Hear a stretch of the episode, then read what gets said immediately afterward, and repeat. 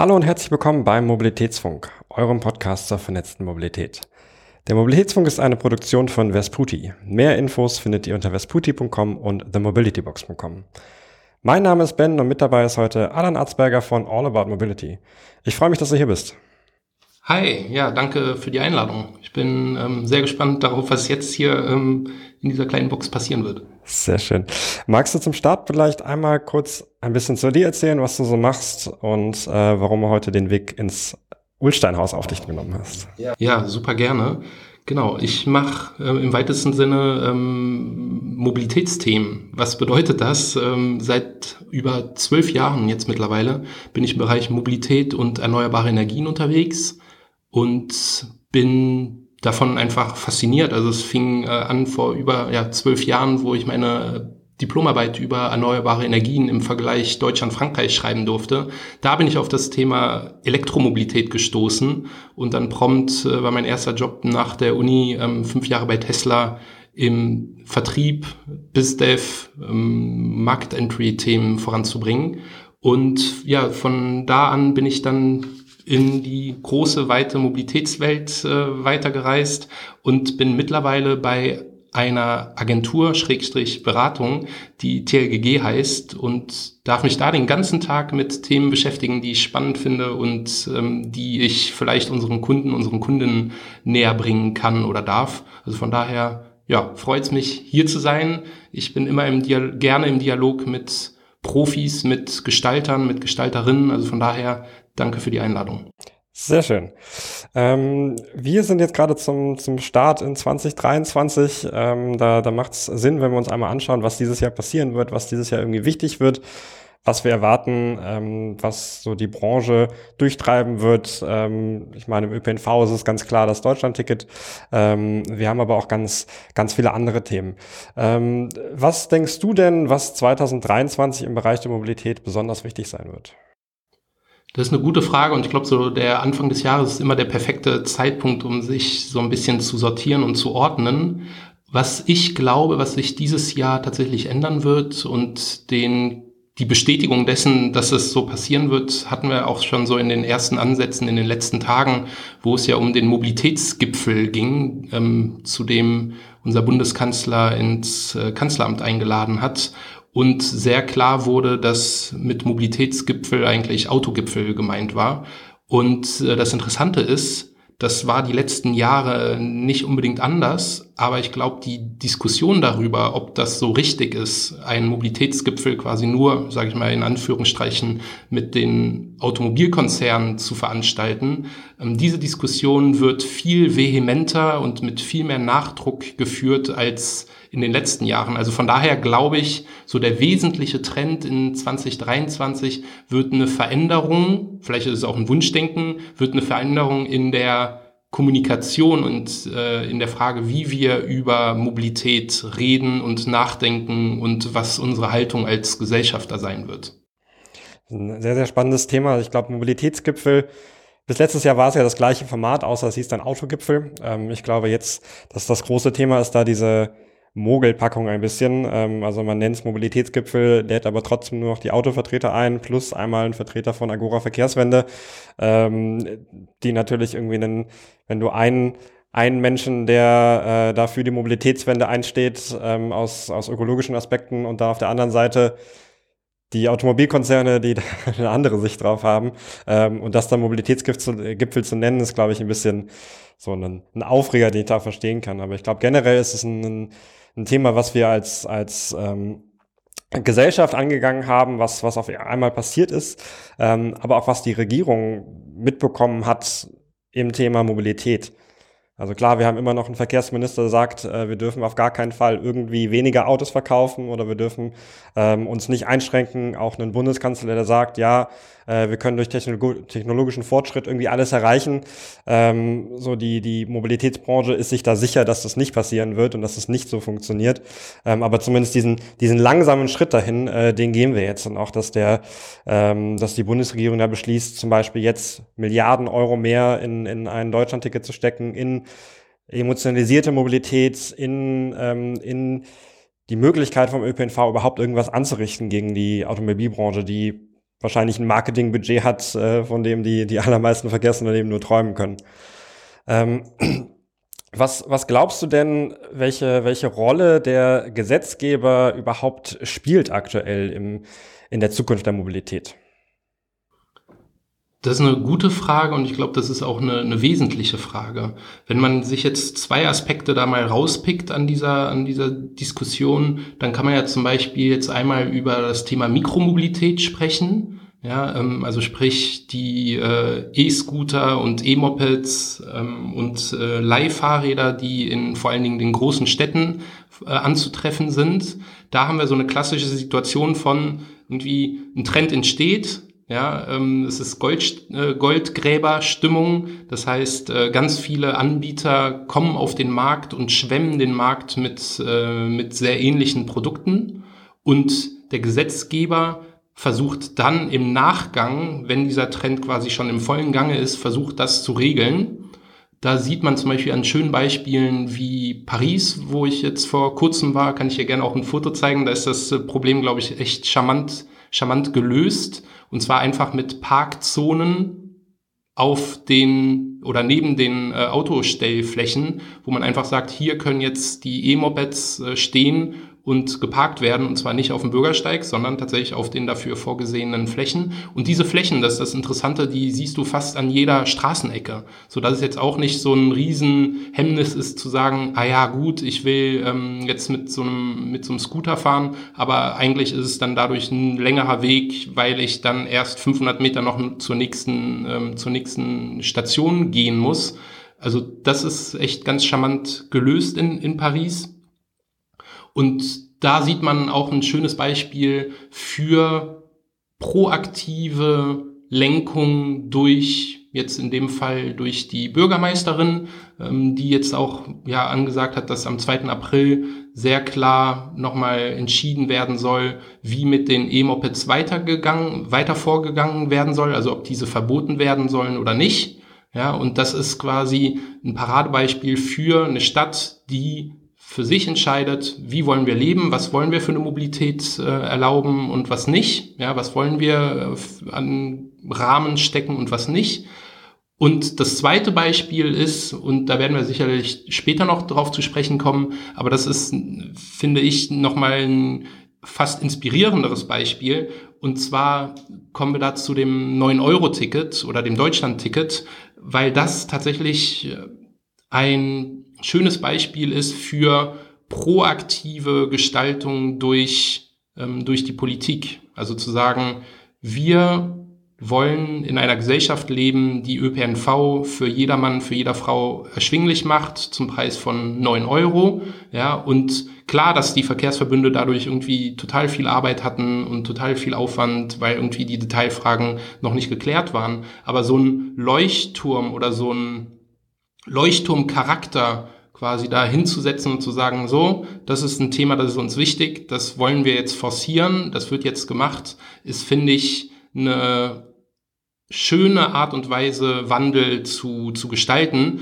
Und dazu ähm, hatte ich tatsächlich auch im Herbst letzten Jahres, also 22, die Möglichkeit mit äh, Michael Adler, also dem, dem Autor von, äh, von, dem, von dem sehr inspirierenden Buch Klimaschutz ist Menschenschutz, also da kleine Leseempfehlung, ähm, zu, zu diskutieren, weil der sagt ganz klar, Mobilitätswende und Energiewende ist tatsächlich auch im Wesentlichen eine kommunikative Wende, die, die gebraucht wird. Ne? Also wenn man jetzt sich den Buchtitel anschaut, Klimaschutz ist Menschenschutz, ja, ohne jetzt zu weit auszuholen, ähm, sagt er hier aus, dass durch richtiges oder durch neues Framing wird klar, dass Klimaschutz im Zweifel vor allen Dingen Menschenschutz ist, weil die Welt, das Klima, das wird auch ohne Menschen existieren und auch ohne Klimaschutz, aber wir als Menschen halt im Zweifel dann nicht mehr. Also von daher ist es eine große kommunikative Aufgabe vor allen Dingen und ja, ich freue mich, dass wir uns darüber unterhalten können. Du hast jetzt sehr viele Aspekte angesprochen und vor allem auch sehr viele verschiedene äh, Level an, an ähm, Integration und Entscheidungs Befugnis. Ähm, einerseits ist es die Bundesregierung beziehungsweise äh, die, die, ähm, die Bundesrepublik Deutschland, die entscheiden kann, hey, ähm, wir machen jetzt sowas wie ein 9-Euro-Ticket, wir machen sowas wie ein Deutschland-Ticket, was im parlamentarischen Prozess irgendwie definiert werden kann oder wo auch immer das, das herkam. Ich glaube, beim, beim 9-Euro-Ticket hörte man eher so, dass das dann so ein Nebenprodukt war, um nicht nur den Benzin, Benzinrabatt zu machen. Ähm, es ist sehr spannend, wie das dazu gekommen ist. Ähm, das sind, das sind Sachen, die, die auf sehr hohem Level laufen.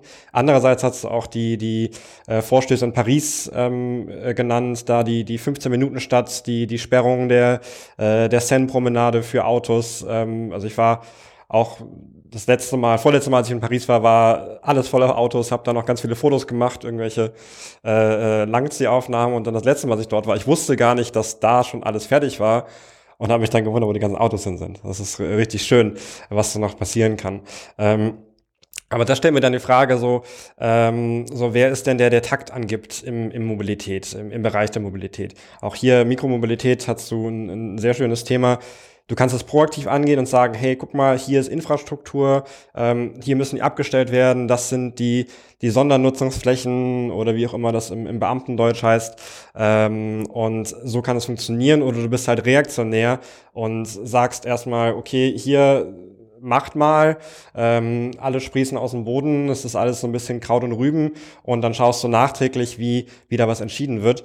Ähm, da wird dann die Politik eher gemacht von den, von den Venture Capitalists, die das Ganze dann finanzieren und auch die, die Fahrten von den Bürgerinnen und Bürgern, die das am Ende nutzen, äh, querfinanzieren.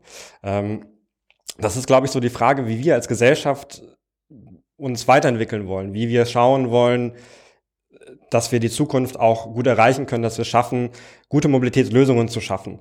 Ähm, das ist von Anbietern teilweise auch so gewünscht. Also äh, gerade in Deutschland, äh, wo wir waren ja beim Thema E-Scooter, äh, nicht das allerbeste Image haben, bei Nichtnutzerinnen ähm, vor allem, ähm, weil die auf der äh, auf dem Fußweg stehen, weil die überall im Weg rumstehen, ähm, irgendwie, weil die äh, in, in den Rhein geworfen werden und so weiter. Ähm, und da wünschen sich die, die Anbieterinnen bzw. Anbieter ähm, auch tatsächlich, dass da mehr legislative Eingriffe kommen. Ähm, trotzdem passiert da nicht so viel, außer jetzt in, in Berlin gab es einige Vorstöße. Die BVG zum Beispiel hier ist, ist sehr aktiv mit ihren Yelby-Mobilitätsstationen, ähm, wo dann eben wirklich Sachen gebündelt werden. Ähm, aber es ist eine, eine schwierige Frage, wie wir wirklich voranschauen können und was wer der entscheidende Faktor in der Mobilität ist und auch sein wird. Genau, also wenn jetzt die Frage ist, wer den Rahmen steckt, ich glaube, dann ist das, sind das zweierlei. Also dann ist das einmal quasi auf Bundesebene, ne, Initiativen wie zum Beispiel jetzt ein 9-Euro-Ticket, aber genauso ist es natürlich in den einzelnen, kann man schon fast sagen, Kiezen oder Bezirken, ähm, dann die jeweilige, die jeweilige, der jeweilige Stadtrat beziehungsweise das jeweilige Bezirksamt.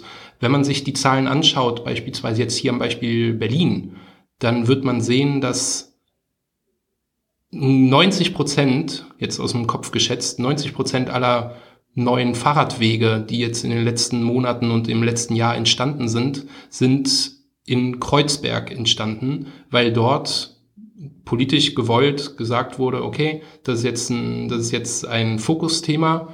Daraus sind die äh, viel besprochenen Pop-up-Radwege entstanden, aber nichts hält einen Bezirk wie Weißensee oder wie Pankow oder Moabit ab, zu sagen, hey, wir nehmen das uns auch als, äh, als Herzensthema an und gehen, gehen da genauso wie jetzt Kreuzberg, äh, Kreuzberg voran. Also von daher, ich glaube, es ist, es ist zweierlei, einmal auf Bundesebene, aber dann auch auf sehr lokaler Ebene. Und von daher, glaube ich, muss das, muss das zusammengehen. Aber am Ende des Tages ist es tatsächlich dann der Nutzer, die Nutzerin, die ja mit ihrem mit ihrem Geldbeutel entscheiden kann, welche Lösung möchte ich unterstützen, so welchen Weg gehe ich. Und ich finde, wir können noch besser darin werden, zu reinzuhören quasi in die Gesellschaft, was denn die, die Lösungen sind, die gewünscht werden und aber auch Lösungen, die vielleicht gewünscht werden, aber nicht verfügbar sind. Stichwort Stichwort neue Mobilitätsservices in den Stadtlagen oder in den Stadtrandlagen besser gesagt oder ÖPNV an den Stadtrandlagen. Ich finde, äh, du hast ein, ein, sehr, sehr spannendes Thema angesprochen ähm, bezüglich der, der äh, Beteiligung der Bürgerinnen und Bürger, um zu schauen, was die wirklich wollen. Ähm, da hat, hat Henry Ford mal gesagt, ähm, was wollen die Leute? Äh, die Leute wollen keine Autos, sondern die wollen schnellere Pferde. Ähm, und ich glaube, wir sind da gerade in einer, in einer ähnlichen Situation. Ich habe letztens eine Umfrage gesehen, ähm, da wurde von einem Meinungsforschungsinstitut gefragt, sollen oder soll die der Ausbau von deutschen Autobahnen massiv beschleunigt werden. Ähm, und dann war sowas wie 60 Prozent oder 65, ich habe die genaue Zahl nicht mehr im Kopf, äh, haben dann gesagt, ja, auf jeden Fall.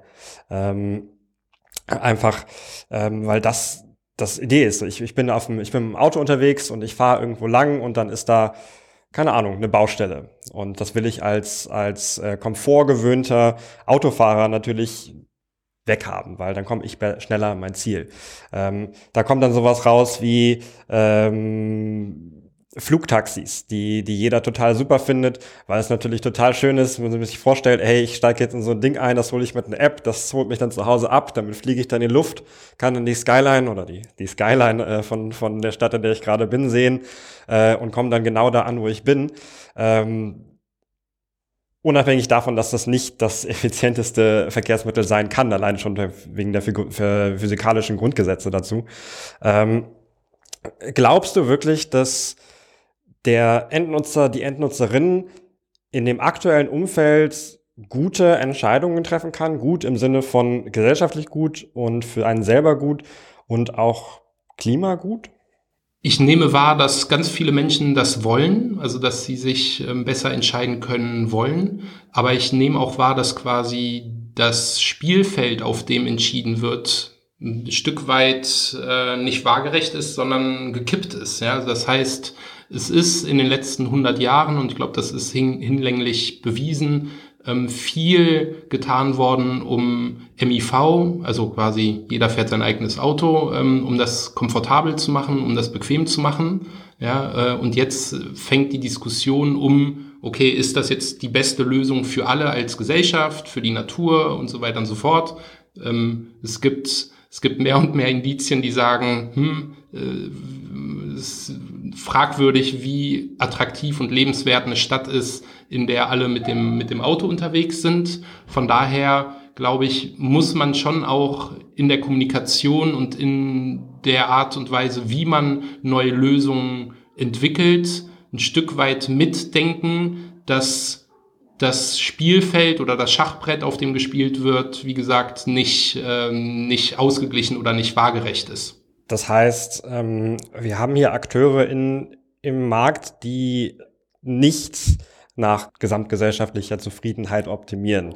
Äh, natürlich ganz klar, so, ein, so einem Autohersteller, dem ist wichtiger, dass er Gewinn macht, als dass vielleicht in 30, 40 Jahren auch noch alle eine, eine zufrieden in der Innenstadt wohnen können, weil nicht alles schon so wie vor 150 Jahren komplett verrußt ist, weil wir auf einmal mit unserer Reifenabreder hingemacht haben.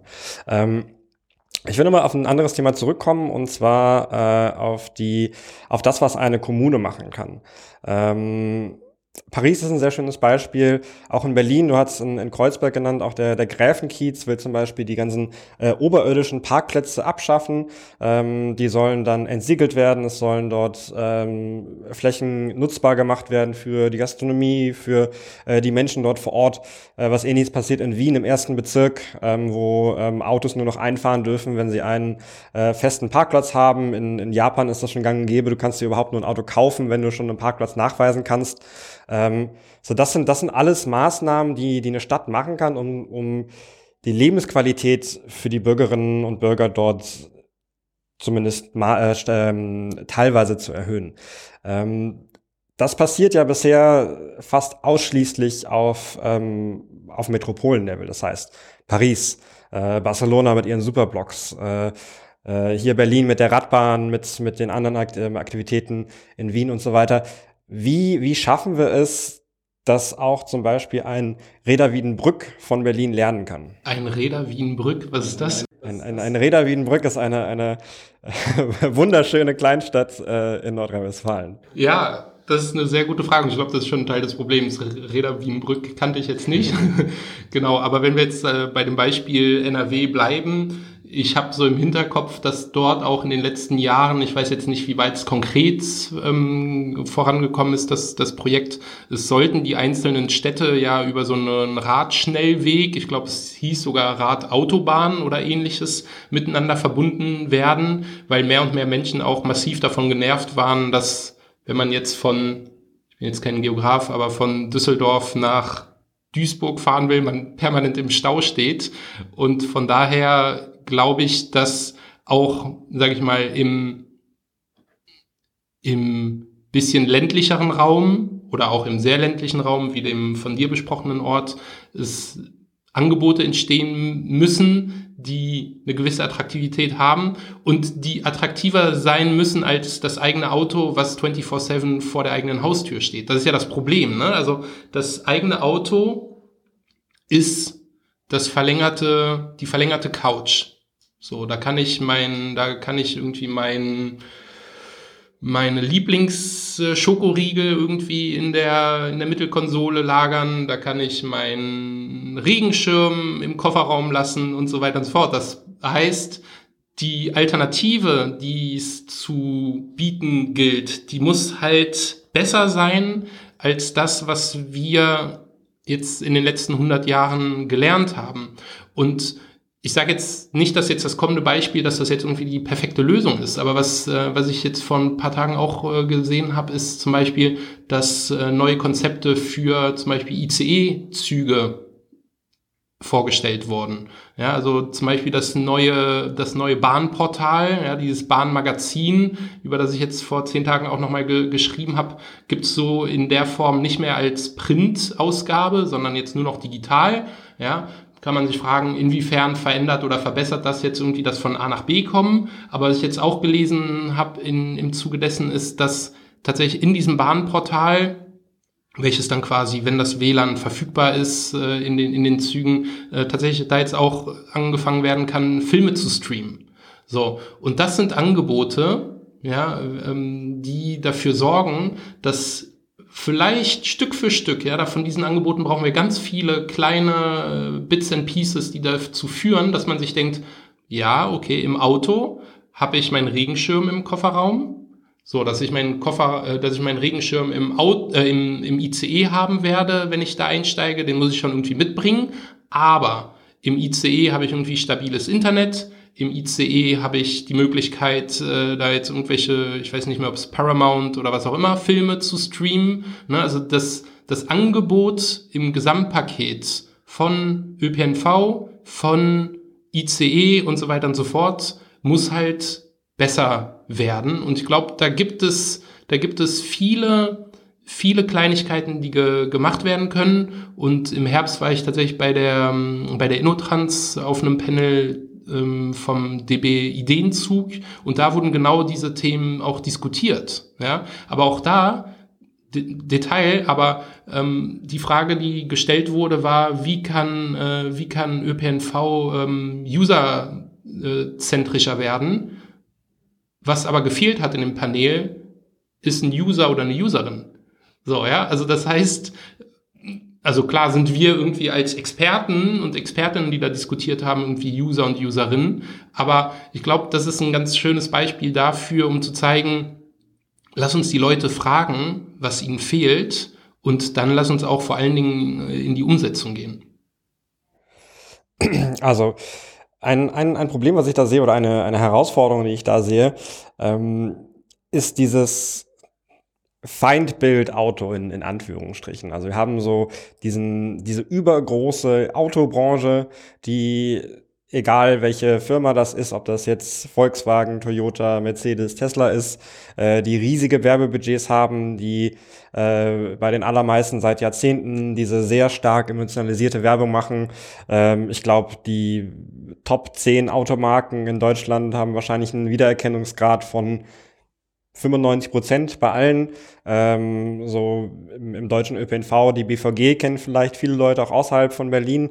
Ähm, aber so wie zum Beispiel das Verkehrsunternehmen in Reda Wiedenbrück heißt, äh, so dass, äh, dass das wissen die allerwenigsten, vermutlich auch die Menschen in Reda Wiedenbrück äh, teilweise gar nicht.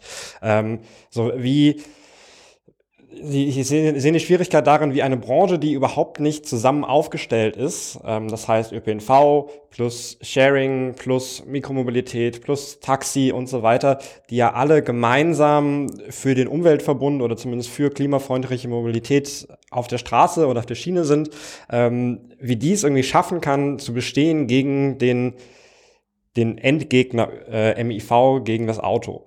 Ähm, und da da fehlt mir tatsächlich gerade noch so die, ähm, die, der klare Lösungsweg, wie man wirklich hin, wie man es wirklich schafft, diese Menschen alle an einen Tisch zu bringen und auch äh, alle Unternehmen irgendwie dahin zu bringen, dass sie wirklich für grüne Mobilität einstehen und auch nicht gegeneinander kommunizieren, sondern miteinander kommunizieren.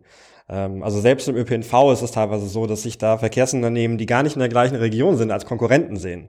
Ähm, auch jetzt beim, beim Deutschlandticket, das ist ein sehr Thema, äh, sehr, sehr großes Thema. Beim äh, 9-Euro-Ticket zum Beispiel, die Deutsche Bahn hat 50 Prozent aller deutschen ähm, 9-Euro-Tickets verkauft, 26 Millionen.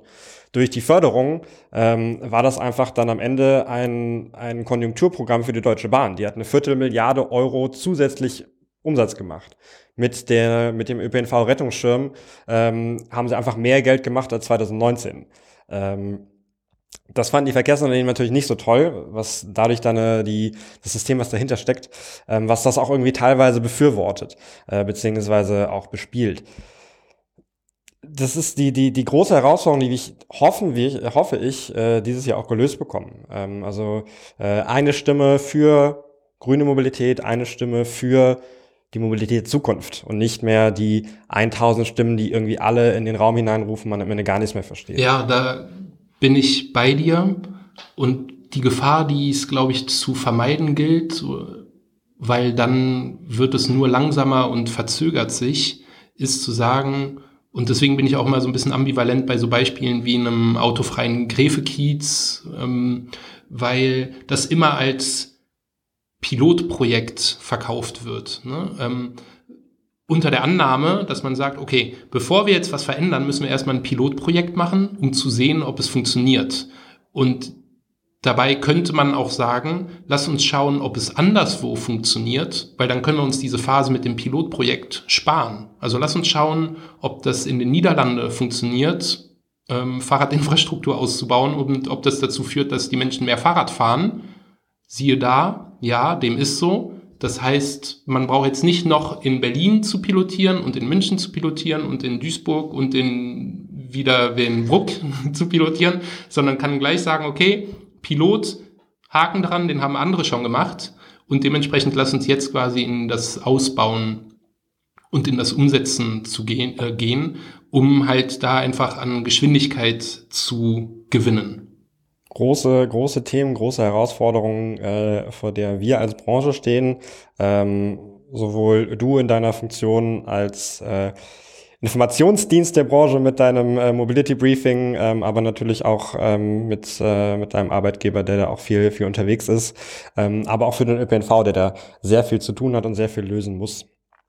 Ähm, Jetzt ist es ja nicht so, dass das Auto ähm, das, das Allerböseste auf der ganzen Welt ist äh, und es wird auch noch eine ganze Weile bei uns bleiben in unseren Innenstädten und den Autobahnen äh, dieser Welt und dort äh, fröhlich langfahren. Ähm, aber es gibt natürlich auch äh, Vorstöße, um das irgendwie ein bisschen effizienter zu gestalten. Ähm, wir hatten im Vorfeld einmal darüber gesprochen, ähm, über einen, einen besonderen Anwendungsfall, beziehungsweise auch wie wie OEMs und Autohersteller versuchen gerade ihr, ähm, ihr Angebot auch ein bisschen zukunftssicherer aufzustellen. Magst du da vielleicht ein paar Worte zu verlieren? Ja, genau, sehr gerne.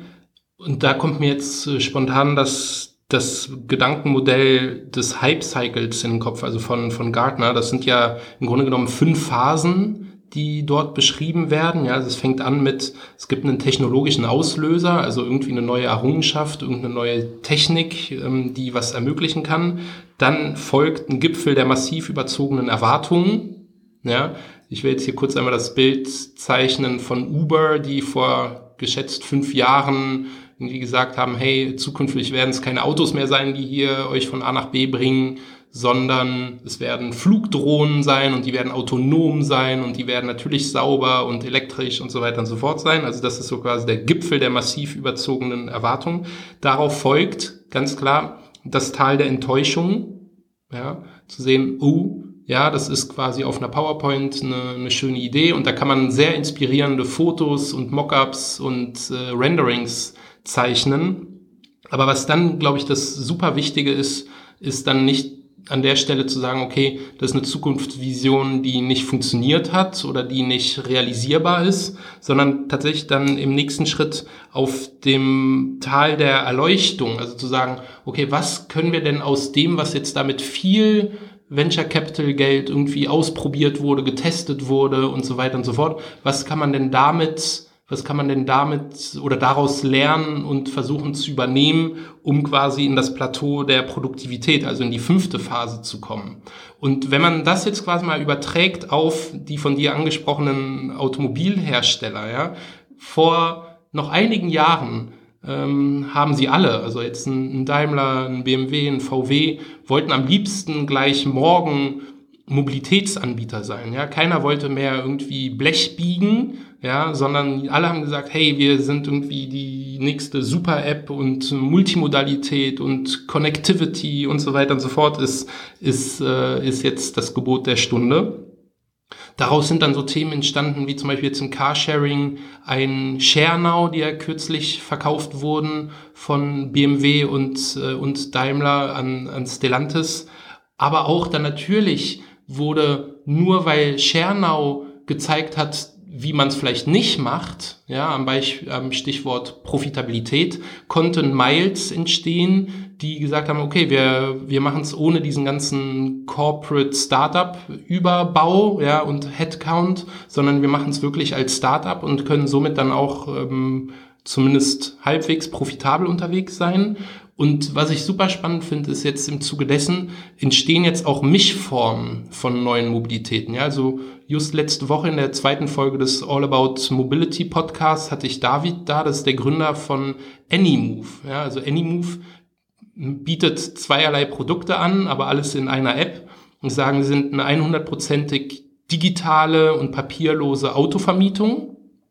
Das zum einen, also wenn du sagst, ich brauche für drei Tage ein Auto, kannst du in die App gehen und in immer mehr Städten dir dein Auto vor die Tür stellen lassen, ja, vor die Tür liefern lassen und dann abgeben, wo du es äh, wo du es dann abgeben möchtest.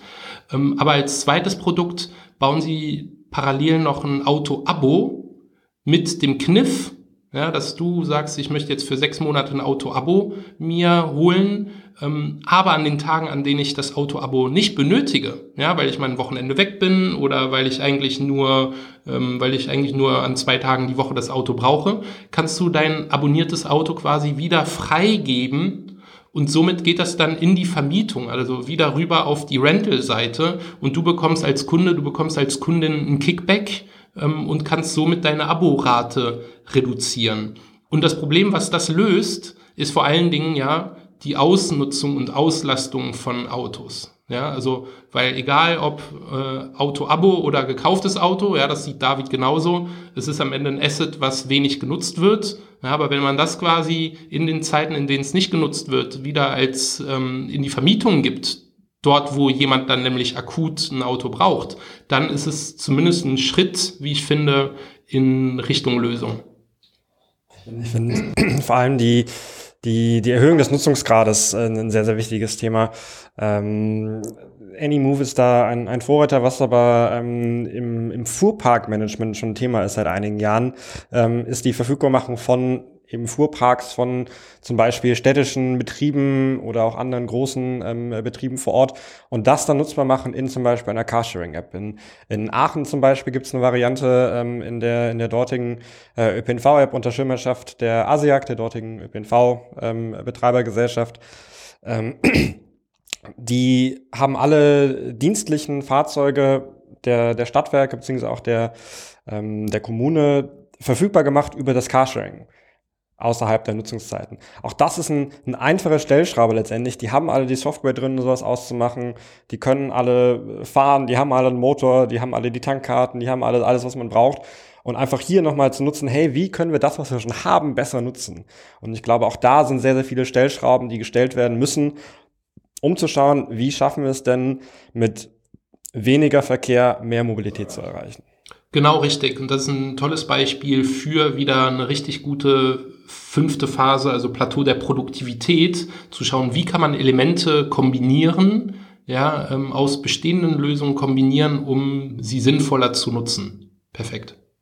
Jetzt gibt es den ÖPNV ja schon seit 100, 120, 30 Jahren, je nachdem, wie weit man zurückgehen möchte und wie, wie man es definieren möchte. Äh, in welcher Hype-Cycle-Phase sind wir denn hier gerade? Das ist eine gute Frage. Tatsächlich ähm, habe ich mich mit der Frage auseinandergesetzt, als ich ähm, zusammen mit Sophia Rödiger von Blocksmove ähm, haben wir ein White Paper entwickelt bei, bei TLGG, ähm, um der Frage nachzugehen, was entstehen jetzt eigentlich für Möglichkeiten, wissend, dass ein 9-Euro-Ticket funktioniert, wenn man das kombiniert mit Technologien aller Blockchain, ja, ähm, gerade um die Frage zu klären, wie wird denn eigentlich dann nutzungsbasierte, ähm, nutzungsbasierte Zuordnung der, der Umsätze für die einzelnen ÖPNV-Unternehmen ermöglicht. Ähm, da hatte, hatte Sophia tolle Ideen und äh, tollen Input.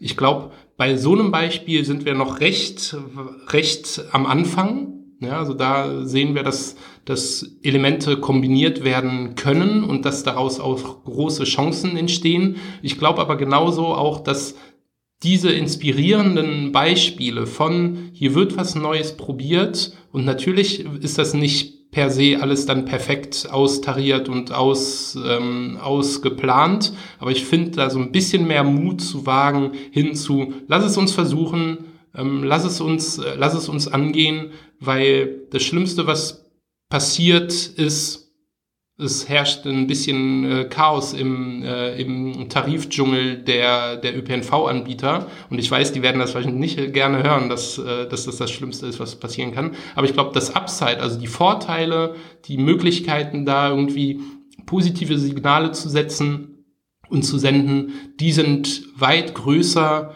als, ähm, als die, die negativen Aspekte an der Stelle.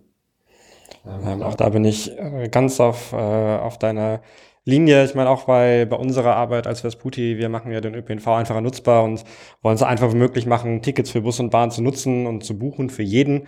Ähm, haben da unter anderem eine Studie vorgestellt äh, oder durchgeführt ähm, und haben da gefragt, wie offen der ÖPNV ist bereit oder bereits bestehende Angebote für andere zu integrieren oder auch zu sagen, hey, guck mal, das sind meine Tickets, ähm, verkauf die doch mal bei dir, so quasi der, der digitale äh, Fahrkartenkiosk. Ähm, und auch da war die, die Resonanz erstaunlich positiv. Ähm, also die, die Innovationsfreude bei, bei Verkehrsunternehmen hat in den letzten zwei, drei Jahren wirklich merklich zugenommen. Ähm, von vorher, hey, okay, wir haben jetzt die Beförderungsfälle, die wir irgendwie von A nach B transportieren müssen, um da unser Fördergeld zu bekommen Jetzt hin zu, hey, okay, wie schaffen wir es denn, ein gutes Nutzungserlebnis für unsere Fahrgäste zu schaffen, damit wir das Klima unserer Stadt retten können? Ähm, also einerseits das Selbstverständnis, hey, wir sind wirklich das Rückgrat der Mobilitätswende. Ähm, andererseits aber auch, hey, wir schaffen das überhaupt nicht alleine, sondern wir müssen gucken, wen wir noch mit ins Boot holen oder in welches Boot wir auch mit reinsteigen, ähm, um, um das, das Ziel zu erreichen, was, was wir alle eigentlich verfolgen. Wir spielen zum Ende der Folgen ähm, immer noch einmal ein bisschen Wünsch dir was und da darfst du dir äh, einmal etwas wünschen. Das kann ein Infrastrukturprojekt sein, das kann ein gesellschaftlicher Wandel sein, das kann alles sein, was du möchtest. Mit einem Fingerschnipsen geht's dann hoffentlich in Erfüllung. Was wäre das für dich? Wünsch dir was? Das ist eine sehr gute Frage. Ich glaube, weil das ist tatsächlich auch so ein bisschen ähm, das, das zweite Thema, über das wir uns vielleicht mal in der nächsten Folge unterhalten können. Dieser ganze Wandel der Mobilität ist ja auch eng verknüpft mit dem Thema der Energiewende. Und deswegen würde ich mir da an der Stelle einfach Photovoltaik Module und Photovoltaikanlagen auf allen Dächern hier in Europa wünschen, da wo es Sinn macht, denn den Strom für die Elektrifizierung der Mobilität, den werden wir auf jeden Fall brauchen. Und ich glaube, es ist ein Riesenunterfangen, das äh, hinzubekommen. Von daher, wenn man das mit einem Fingerschnips bekommen könnte, dann wäre das mein Wunsch. Sehr schön. Damit kommen wir auch schon zum Ende der Sendung. Vielen Dank, Alan, für das Gespräch und vielen Dank an alle Zuhörerinnen und Zuhörer fürs Reinhören. Unseren Podcast findet ihr auf mobilitätsfunk.de oder in der Podcast-App eurer Wahl. Wenn ihr Feedback, Ideen oder Fragen habt, schreibt uns gerne eine E-Mail an mail.vesputi.com. Um immer auf dem Laufenden zu bleiben, könnt ihr auch gerne unseren Newsletter unter vesputi.com abonnieren. Tschüss und bis zum nächsten Mal.